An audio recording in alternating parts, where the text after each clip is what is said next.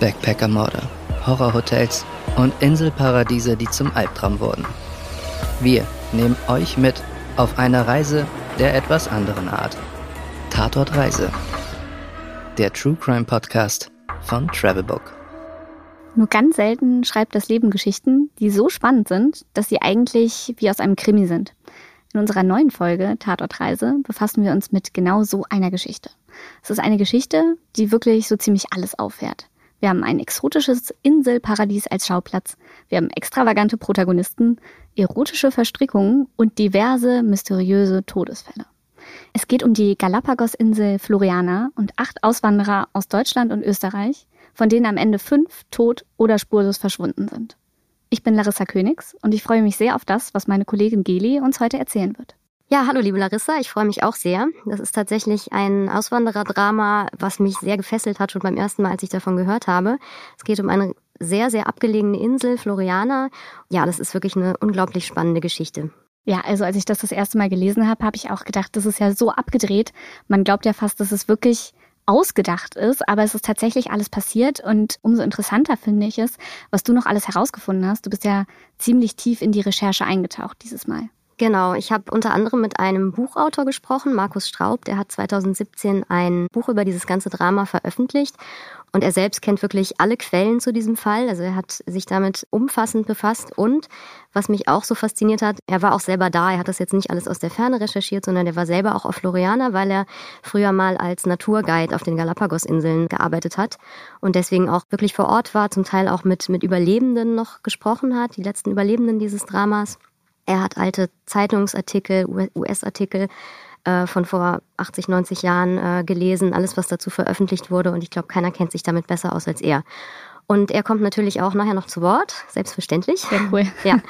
Und äh, ich würde aber sagen, ähm, weil das ja auch wirklich sehr verworren ist, wir fangen erstmal an und geben einen kleinen Überblick. Ja, sehr gerne. Also ich weiß auf jeden Fall, dass das Ganze mit einem Deutschen begonnen hat. Das war ein deutscher Arzt namens Friedrich Ritter. Und wenn ich mich richtig erinnere, ist er 1929 nach Galapagos ausgewandert. Du kannst ja jetzt gerade mal vielleicht erklären, warum ist dieser Friedrich Ritter überhaupt dorthin gegangen und war der alleine oder hatte der noch jemanden dabei? Ja, also Friedrich Ritter, der wurde 1886 im badischen Wollbach geboren, hat dann später Medizin studiert und 1929 hat er sich dann entschieden auszuwandern, nicht alleine, sondern mit seiner damaligen Geliebten Dore Strauch. Eigentlich waren beide verheiratet, aber ähm, ja, sie hatten eben ein Verhältnis. Und Friedrich Ritter, der wollte unbedingt aussteigen. Der hatte von dieser Insel gehört, unter anderem wegen Charles Darwin.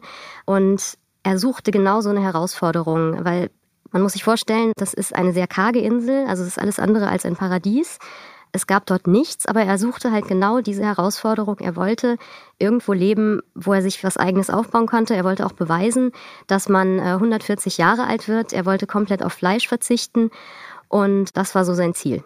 Okay, also dieser Friedrich Ritter geht jetzt auf diese total abgelegene Insel mitten im Nirgendwo, von der er irgendwann mal durch Charles Darwin gehört hat und verfolgt den irren Plan, 140 Jahre alt zu werden, indem er zum Beispiel auf Fleisch verzichtet. Das ist richtig. Okay.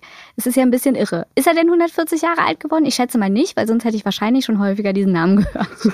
Also er ist viel früher gestorben, als äh, er eigentlich sich erhofft hat. Und ironischerweise ausgerechnet an einer Fleischvergiftung. Also das äh, dazu kommen wir aber später. Ich will jetzt nicht zu viel vorwegnehmen. Es ist also jetzt so, die beiden Friedrich Ritter und Doro Strauch, die kommen auf diese Insel, suchen sich da erstmal einen Fleck, der vielleicht nicht ganz so unwirtlich ist, wo man auch ein bisschen was anpflanzen kann. Dann taufen sie diesen Platz nach Friedrich und Dore, also Frido, das ist dann ihre neue Heimat Frido, richten sich da ein und fangen an, ein bisschen was anzupflanzen, haben da auch ein paar Tiere und so weiter. Das hört sich ja erstmal ganz nett an, aber so richtig harmonisch ist das Zusammenleben der beiden auf Frido, wie sie Florianer nennen, dann ja doch nicht. Nee, nicht wirklich. Also die sind eigentlich von den, vom Charakter her total verschieden. Friedrich Ritter ist eher der Pragmatiker, der will sich komplett aufs Wesentliche konzentrieren. Und Dore Strauch, die ist eher so ein bisschen die Romantikerin, die mag Ästhetik, sie ist sehr emotional. Sie fängt dann zum Beispiel auch an, dort Blumen zu pflanzen, einfach weil sie es schön findet. Und das ist was, womit Friedrich Ritter überhaupt nichts anfangen kann. Und ähm, dann kommt es eben auch immer öfter zum Streit zwischen den beiden. Aber sie haben dann ja doch relativ lange zusammen alleine auf der einsamen Insel Floriana ganz gut ausgehalten. Ja, so heißt es immer. Tatsächlich waren die beiden aber nicht wirklich komplett alleine.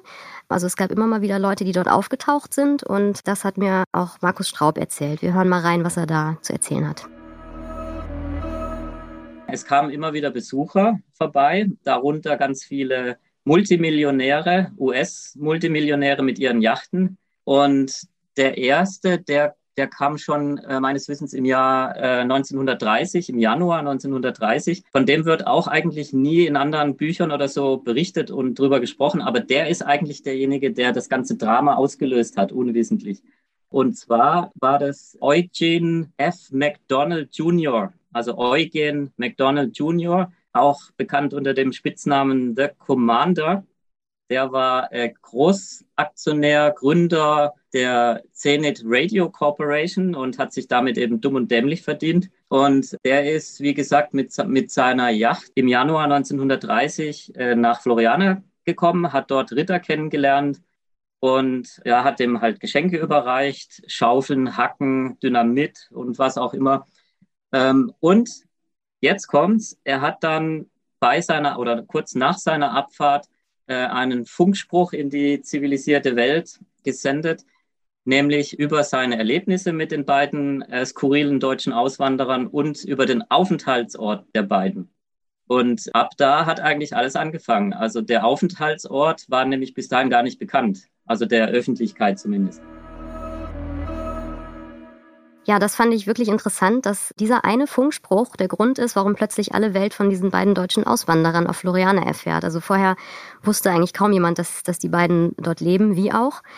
Aber es haben sich dann tatsächlich ganz viele Zeitungen darauf gestürzt. Das war was ganz Besonderes, diese skurrilen Auswanderer. Was machen die da? Und es wurde sehr viel berichtet über die beiden. Und das hat dazu geführt, dass dann auch andere Auswanderer oder andere Menschen aus Deutschland oder auch aus Europa sich entschlossen haben, da mal hinzufahren. Zum Teil haben sie versucht, dort länger zu bleiben, aber wirklich ausgehalten hat es eigentlich niemand dort am Anfang. Am Anfang, genau wie du sagst. Denn dann kommt ja eine deutsche Familie, die Wittmers, oder? Ganz genau, die Wittmers. Das sind Heinz Wittmer und seine Frau, die heißt Margret. Und Margret hat auch noch ein Kind dabei, das ist ihr zwölfjähriger Sohn Harry aus erster Ehe. Der Heinz Wittmer, der hat damals in Köln gearbeitet und zwar bei niemand Geringerem als bei dem Bürgermeister Konrad Adenauer im Sekretariat. Adenauer wurde dann ja später der erste Bundeskanzler. Und dieser Heinz Wittmer, der hat dann diese Zeitungsartikel über das Auswanderpaar Friedrich Ritter und Doris Strauch auf Floriana gelesen und er hat das ganz fasziniert verfolgt. Also er fand das ähm, total spannend und ähm, hatte dann den Traum, das auch zu machen. Und äh, er hat dann seine Frau überzeugt und schließlich ähm, sind sie im Jahr 1932 selbst auf die Insel gezogen. Wir haben ja jetzt die beiden Einwohner, die Friedrich Ritter und Doris Strauch, die ja jetzt in Deutschland auch recht bekannt sind durch ihre skurrile Auswanderei und die leben da ja jetzt schon eine ganze Weile alleine auf der Insel. Man würde ja jetzt meinen, die freuen sich vielleicht ein bisschen über die Gesellschaft einer netten Familie, oder?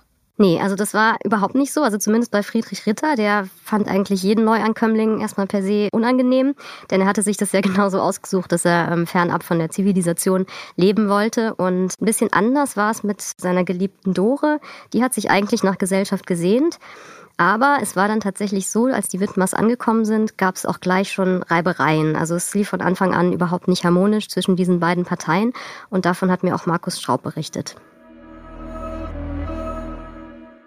Die haben sich dann natürlich erstmal vorgestellt bei den Ritters. Wie soll ich sagen, das sind natürlich gleich erste ähm, unterschiedliche Denkweisen zutage getreten. Also das hat irgendwie nicht gepasst von Anfang an. Es gab aber auch gleich einen ersten Konflikt in den ersten Tagen. Und zwar hat Heinz Wittmer den Dr. Ritter äh, gebeten, ob er denn nicht ihnen den Esel Burro ausleiten kann. Burro war der, der Spitzname des Esels. Das war Doris Lieblingstier, den hatte sie nämlich eingesammelt auf der Insel und dann wieder gesund gepflegt und so. Er war ihr total ans Herz gewachsen. Die hatte den Esel mehr so wie ein, wie ein Haustier gehalten. Und der Widmer hat natürlich eher herkömmlich gedacht, im Sinne eines Lasttiers und hat eben Ritter darum gebeten, ob, ob er den mal ausleihen kann zum Transportieren der Koffer und der Kisten. Ritter wollte dann halt eben nicht Nein sagen und hat entgegen Doris Wunsch dann zugestimmt. Und was ist passiert? Natürlich genau, was vorauszusehen war. Der, der Esel ist abgehauen und hat sich eben durch das Gestrüpp wieder ja, befreit und, und ist dann erst am Tag darauf mit einem total zerschundenen Fell wieder bei der Dore angelangt. Und das hat natürlich ihr sehr wehgetan. Es war also ein erster Anlass für, ja, für Konflikte. Also wir halten fest. Inzwischen leben fünf Menschen auf Floriana. Wir haben Friedrich Ritter und seine geliebte Doris Strauch. Und dann haben wir noch Heinz Wittmer, Margret Wittmer und Margrets Sohn Harry. Und die Stimmung ist jetzt aber schon relativ angespannt mit den beiden Gruppen auf der Insel. Und jetzt kommt noch eine dritte Partei dazu und die sagt dann nochmal wieder für Zündstoff. Geli, um wen handelt es sich dabei? Ja, genau. Also das ist tatsächlich nur wenige Monate, nachdem die Wittmaster angekommen sind. Da hat sich eine Österreicherin entschlossen, ebenfalls nach Floriana zu ziehen. Und das ist die 40-jährige Eloise Wagner de Bousquet. Die hat sich selbst als Baronin bezeichnet. Man weiß tatsächlich nicht, ob die wirklich adelig war. Vielleicht hat sie mal irgendwo angeheiratet. Es ging auch, es ging komische Gerüchte rum, dass sie Tänzerin in Konstantinopel war oder zuvor Spionin im Ersten Weltkrieg. Also alles sehr skurrile Geschichten. So, die kommt nun da an, aber nicht alleine. Sie hat drei junge Männer im Schlepptau. Das sollen alles auch ihre Geliebten gewesen sein. Okay. ja, letztlich bleiben aber nur zwei von diesen beiden dauerhaft auf Floriana. Der erste ist Rudolf Lorenz und der zweite Robert Philipsen. Sie hat also, wie gesagt, mit beiden Männern eine Affäre. Aber der Robert Philipsen, der sieht weitaus besser aus und der ist auch ein bisschen stärker, kräftiger als der andere. Das ist quasi so ihr Liebling. Der hat sie am meisten angetan. Die drei haben einen verrückten Plan und zwar wollen sie ein Hotel für Millionäre auf Floriana aufbauen, also so eine Art Miami für Galapagos. Sie hatten auch schon einen Namen dafür geplant. Das Hotel sollte Hacienda Paradiso heißen. Okay, Hacienda Paradiso soll jetzt also Floriana zu einem Luxushotel-Hotspot machen. Hat das funktioniert? Nee, ganz und gar nicht. Ich meine, man muss sich auch vorstellen, wie karg diese Insel war und wie abgelegen. Da muss man natürlich auch erstmal das entsprechende Geld haben und auch die Kontakte, um da dieses ganze Material für ein Hotel hinzuschaffen. Ja. Und es gab ja keinen Strom, es gab überhaupt nichts. Es war ein ziemlich unrealistischer Plan, wenn man ehrlich ist. Also sie hatte zwar ein paar Sachen mitgebracht aus Europa, also so ein Divan und ein Grammophon und dann haben sie da so eine Art Tanzfläche hingebaut, ähm, aber von Luxus kann absolut gar nicht die Rede sein. Ja, und es gab ja auch gar keine Gäste, ne? Also da kommt ja auch niemand hin. Zum Beispiel die Wittmers oder der Friedrich Ritter, die haben ja diese Insel genau deswegen ausgewählt, weil eben niemand da einfach so vorbeikommt und dann da ein Hotel hinzusetzen, ist natürlich, ja, wirklich absurder Plan, wenn man mal ehrlich ist. Ja, es gab natürlich schon ab und zu mal, wie auch dieser eine US-Millionär, von dem wir am Anfang gesprochen haben, es gab schon ab und zu mal Schiffe, die da geankert haben oder Yachten. Das kam jetzt nicht so häufig vor, dass man da gleich ein äh, Hotel eröffnen könnte. Der Friedrich Ritter war ja schon nicht so begeistert davon, als die Familie Wittmer auf der Insel aufgelaufen ist. Wie reagiert er denn jetzt auf die Neuankömmlinge, die Baronin mit ihren zwei Liebhabern und den irren Hotelplänen? Findet er das gut?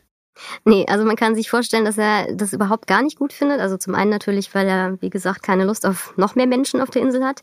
Aber mit der Baronin gab es natürlich auch sofort Stress. Da sind äh, sehr viele Sachen passiert. Von einigen Vorfällen hat mir Markus Straub berichtet. Wir hören da mal rein. Und zwar fing alles an damit, dass die Baronin bereits bei ihrer Ankunft ein Päckchen mit Briefen für den Dr. Ritter dabei hatte. Also das hat man ihr wohl in die Hand gedrückt auf dem Schiff oder auf, auf der Insel San Cristobal oder Santa Cruz, wo sie vielleicht vorher Zwischenhalt gemacht haben. Und diese Briefe waren alle geöffnet und da haben Fotos gefehlt. Wer weiß, ob da auch ja, Geldscheine vielleicht in, de, in dem einen oder anderen Brief ursprünglich mal drin waren. Jedenfalls, das hat gefehlt und man unterstellt jetzt, dass die Baronin die Briefe geöffnet hat. Äh, sie war aber so schlau, dass sie das Päckchen gar nicht selbst dem Dr. Ritter ausgehändigt hat, sondern Sie hat es dem Heinz Wittmer in die Hand gedrückt mit der Bitte, doch das Päckchen weiterzureichen an den Dr. Ritter, sodass natürlich der erste Verdächtige äh, für, die, für die illegale Brieföffnung dann der Heinz Wittmer werden würde. Das hat zu großem Ärger geführt bei Dore und Ritter. Sie haben aber nie geglaubt, dass Wittmer derjenige war, der die Briefe geöffnet hat, sondern haben von Anfang, die, Anfang an die Baronin im Verdacht gehabt.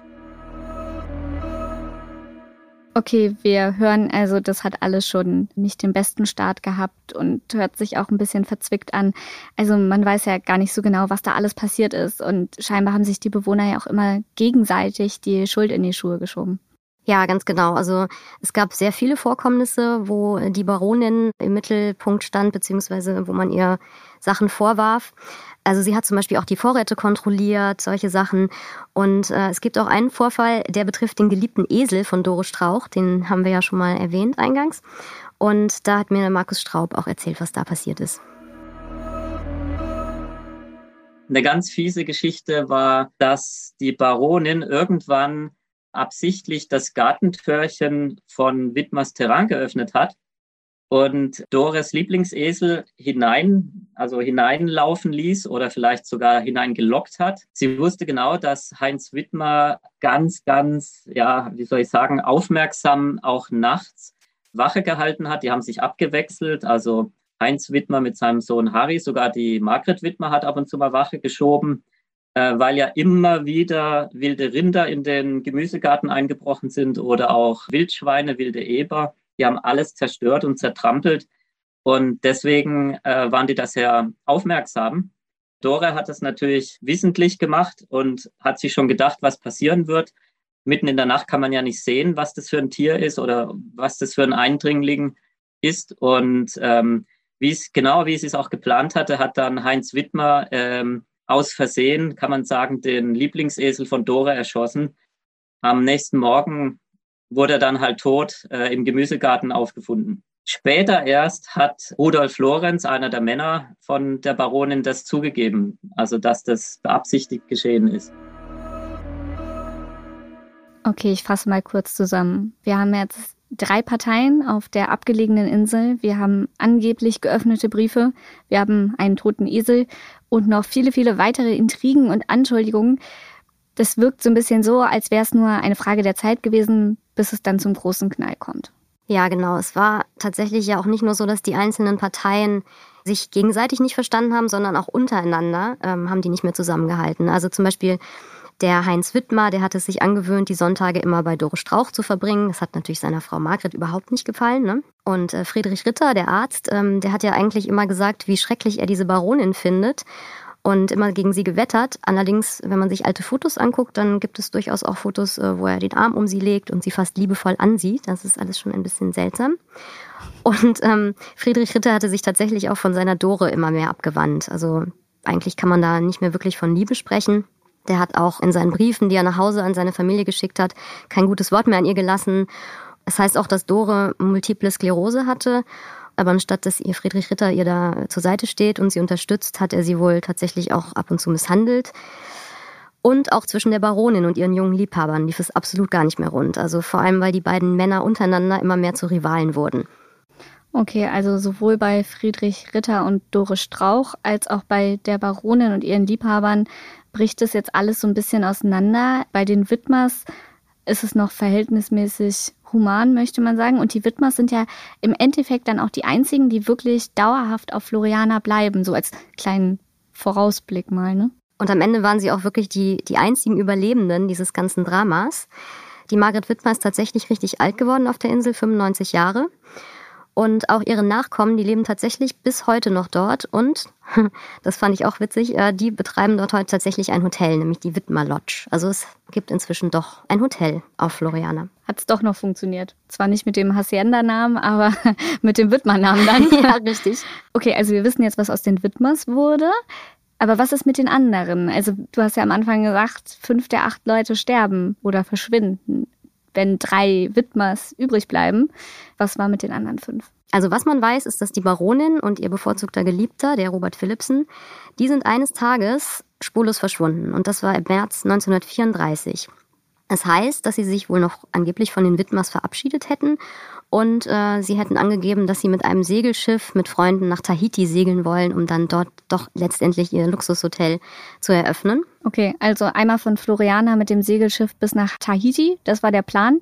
Sind sie denn da angekommen? Nee, also die sind nicht angekommen. Man hat nie irgendwelche Leichen gefunden. Es hat auch nicht äh, irgendwie ein, ein Schiffsunglück in der Gegend gegeben. Die waren einfach spurlos verschwunden. Deswegen gibt es in vielen Büchern und Zeitungsartikeln immer wieder die Theorie, dass die beiden ermordet wurden, und zwar auf Floriana. Tatsächlich glaubt Markus Straub auch nicht, dass die beiden die Insel je verlassen haben, aber er hält auch nichts von der Mordtheorie. Also er hat eine ganz andere Theorie, wie das passiert sein könnte. Also er glaubt, dass es zum Streit zwischen Robert Philipsen und Rudolf Lorenz gekommen ist, also zwischen den beiden Geliebten der Baronin. Dass die Baronin die beiden dann besänftigen wollte und äh, dass sie dabei gestürzt sein könnte und sich unglücklich den Kopf aufgeschlagen hat, dass sie so zu Tode kam. Die Theorie geht dann so weiter, dass Philipsen und Lorenz weiter heftig gestritten hätten und letztlich hätte ein anderer Bewohner von Floriana, vermutlich der Heinz Wittmer, eingegriffen und zunächst mal nur einen Warnschuss abgegeben. Im Eifer des Gefechts könnte sich dann aber noch ein Schuss gelöst haben und vielleicht ist Robert Philipsen so gestorben. Also das ist die Theorie von Markus Straub. Man muss jetzt natürlich sagen, diese Theorie von Markus Straub ist tatsächlich eine Theorie. Also es ist viel hätte, könne, würde. Wir wissen nicht, ob das alles so passiert ist. Aber was wir tatsächlich sicher wissen, ist, was mit dem anderen Liebhaber der Baronin passiert ist. Mit dem Rudolf Lorenz. Der ist ja jetzt noch am Leben nach diesem Gefecht. Was macht der jetzt? Rudolf Lorenz lebt noch zu diesem Zeitpunkt und er möchte jetzt wohl die Insel verlassen. Kann man auch nachvollziehen, wenn die beiden anderen weg sind, seine beiden Bezugspersonen. Und er sucht sich dann eine Mitfahrgelegenheit. Er findet einen Norweger, der einen kleinen Motorsegler hat, der leider schon recht runtergekommen ist, aber trotzdem entschließt sich Lorenz mit ihm mitzufahren. Sie setzen dann über auf die Insel Santa Cruz und Lorenz überredet den Norweger dann aber, dass er ihn noch weiter bringt und zwar auf die nächste Insel San Cristobal. Von dort aus könnte nämlich Lorenz dann umsteigen auf ein größeres Schiff, was ihn nach Europa bringt. Mhm. Ja, der Norweger macht das. Sie fahren dann los von ähm, Santa Cruz nach Richtung San Cristobal, aber der kleine Motorsegler, der ja schon äh, ein bisschen älter ist, der kentert leider unterwegs. Oh nein. Das führt dazu, dass ähm, der zwölfjährige Schiffsjunge, den, den sie dabei haben, der ertrinkt. Lorenz und der Norweger, die können sich noch auf das Beiboot retten und schließlich stranden sie auf einer unbewohnten Insel im Norden von Galapagos. Und was passiert dann? Ja, das hat mir jetzt Markus Straub recht eindrücklich beschrieben. Jetzt ist es so, dass es da kein Süßwasser gibt und zu essen, also Obst oder was gibt's da ja auch nicht. Also entweder sie haben versucht, Fische zu fangen oder halt äh, Seelöwen getötet. Und so war es auch. Äh, man hat äh, jede Menge Rasierklingen gefunden, mit denen sie versucht haben, die erschlagenen Seelöwen aufzuschneiden und sich da Stücke Fleisch rauszuschneiden. Damit ähm, konnten sie vielleicht ein paar Tage überleben, aber was halt gefehlt hat, ist ähm, Trinkwasser. Auch mit Seelöwenblut kommt man nicht lange, glaube ich, aus. Also um es kurz zu machen, das ist eklig, aber sie sind eben dann an Hunger und Durst verstorben auf der Insel. Und äh, da stammen ja auch diese schrecklichen Schwarz-Weiß-Bilder her. Da gibt es Fotos von beiden Leichen, die ähm, mehr oder weniger komplett mumifiziert am Strand liegen. Also das Klima durch die fehlende Feuchte da ähm, und äh, die trockene Hitze hat dazu geführt, dass die Leichen nicht verwest sind, sondern die sind regelrecht mumifiziert. Also Haut und Haare waren noch da, und die Kleidung, aber ansonsten äh, waren die halt mausetot. Diese Erzählung ist ja wirklich sehr eindringlich und hört sich sehr fürchterlich an. Ich würde sagen, das Schicksal von Rudolf Lorenz haben wir dann jetzt eindeutig erklärt. Nicht so eindeutig ist nach wie vor, was mit der Baronin und ihrem geliebten Philipson passiert ist. Die beiden sind jetzt einfach spurlos verschwunden und wurden nie wieder gesehen. Also wir wissen auch bis heute nicht genau, was mit denen passiert ist. Aber es bleiben ja noch zwei Kandidaten übrig. Wir erinnern uns, die, die als allererste auf der Insel waren, Friedrich Ritter und Doris Strauch. Was ist denn mit denen passiert? Ja, ich hatte ja am Anfang schon ähm, erwähnt, dass Friedrich Ritter, der ja eigentlich fleischlos 140 Jahre alt werden wollte, dass der tatsächlich dann an einer Fleischvergiftung gestorben ist. Und zwar gibt es auch da Mutmaßungen, dass das nicht irgendwie aus Versehen passiert ist, sondern dass da jemand nachgeholfen haben könnte. Und zwar keine andere als seine geliebte Dore Strauch. Ach. Ja, genau. Und zwar ähm, war es wohl so, dass die, die hatten ja Hühner dort sich gehalten und äh, die Hühner haben eines Tages äh, Schweinefleisch zu fressen bekommen, was wohl vergiftet war. Also die ganzen Hühner sind dann daraufhin gestorben. Sie wollten das Fleisch aber nicht einfach entsorgen, das, das Hühnerfleisch, sondern haben das dann äh, eingekocht und in Einmachgläsern aufbewahrt. Super Idee. Ja. Wenn meine Hühner gestorben sind aufgrund einer Vergiftung, dann nehme ich dieses Fleisch und macht das in Einmachgläser. Also man hätte ja. sich eventuell auch vorstellen können, dass das nicht die klügste Idee ist. Ja, hätte man, genau. Aber da weiß man auch nicht, ob da nicht auch schon ein bisschen Absicht dahinter steckte, mhm. weil ich nehme an, dass Dore dieses Fleisch ein, eingelegt hat. Genau wissen wir das nicht, aber ähm, es ist dann tatsächlich so, dass äh, eines Tages Friedrich Ritter von diesem eingelegten Hühnchenfleisch was isst und er stirbt dann. Also er erstickt tatsächlich, weil er einen Krampfanfall kriegt. Dore Strauch hat dann hinterher gesagt, sie habe auch von diesem Hühnchenfleisch gegessen, aber sie habe sich sofort übergeben und deswegen ging es ihr dann nachher wieder gut.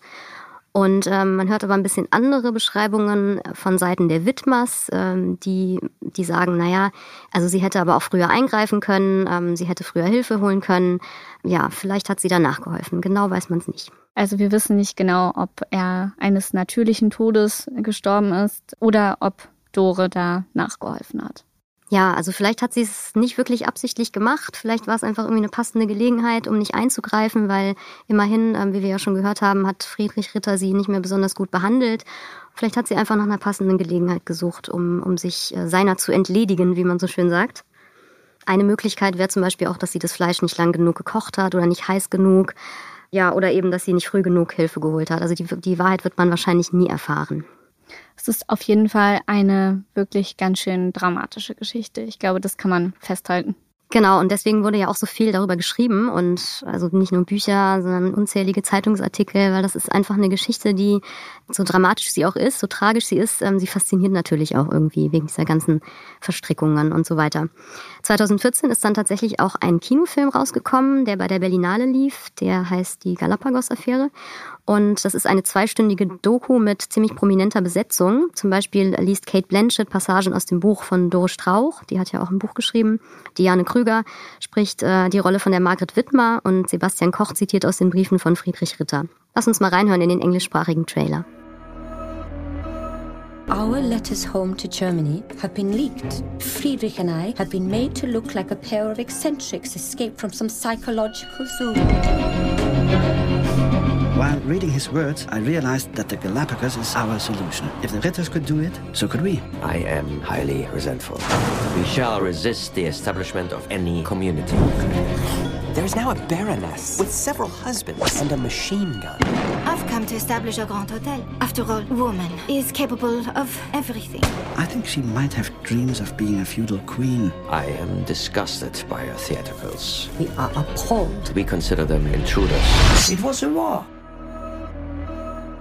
Ja, man sieht, es ist ähm, ein Drama mit wirklich vielen Facetten und äh, vieles wird auch für immer wahrscheinlich ungeklärt bleiben. Also wie soll man jetzt nach fast 100 Jahren da noch irgendwie was äh, aufklären, wer da wie zu Tode kam? Aber dass dieses Drama überhaupt passieren konnte auf Floriana, das wundert zum Beispiel Buchautor Markus Straub überhaupt nicht.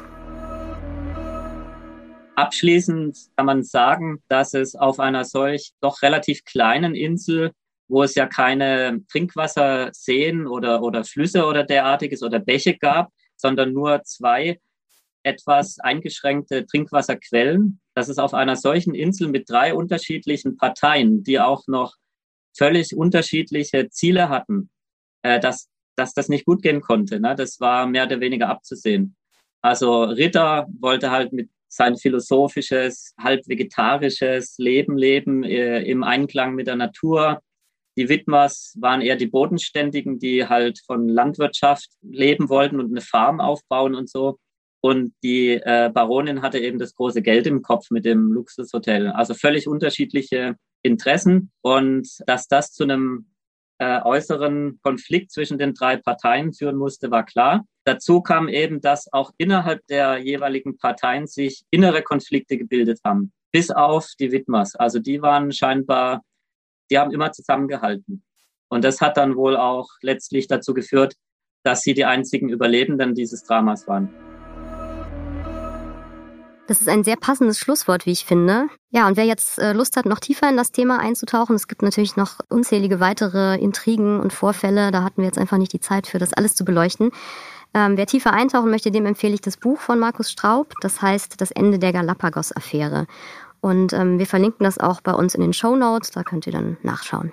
Und wenn ihr jetzt selber Lust bekommen habt, ähm, auch mal auf eine abgelegene Insel wie Floriana zu fahren oder zum Beispiel tatsächlich nach Floriana, am besten mit Leuten, die ihr wirklich gerne habt und die euch nicht versuchen, mit Fleisch zu vergiften, dann wollen wir euch natürlich auch verraten, wie ihr da hinkommt. Und zwar müsst ihr erstmal zur Hauptinsel von Galapagos. Von da aus nehmt ihr dann eine Fähre. Da bietet sich zum Beispiel die Luna Azul an.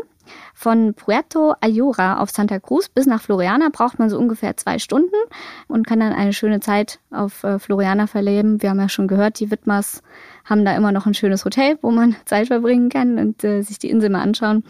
Und zweimal im Monat fährt auch noch die Silver Galapagos die Insel an und äh, da hat man dann aber nur wenige Stunden Aufenthalt auf Floriana. Also das ist dann eher ein Tagesausflug. Also für alle, die demnächst vorhaben, mal einen Urlaub auf den Galapagos-Inseln zu verbringen, ist das vielleicht ein netter Tagesausflug, wo man dann ein bisschen die Historie nachspüren kann. Ja, das glaube ich auch. Also vor allem die Galapagos-Inseln sollen ja so schön sein. Ähm, das lohnt sich auf jeden Fall, da mal hinzufahren, wenn man die Gelegenheit hat und die Zeit und das Geld.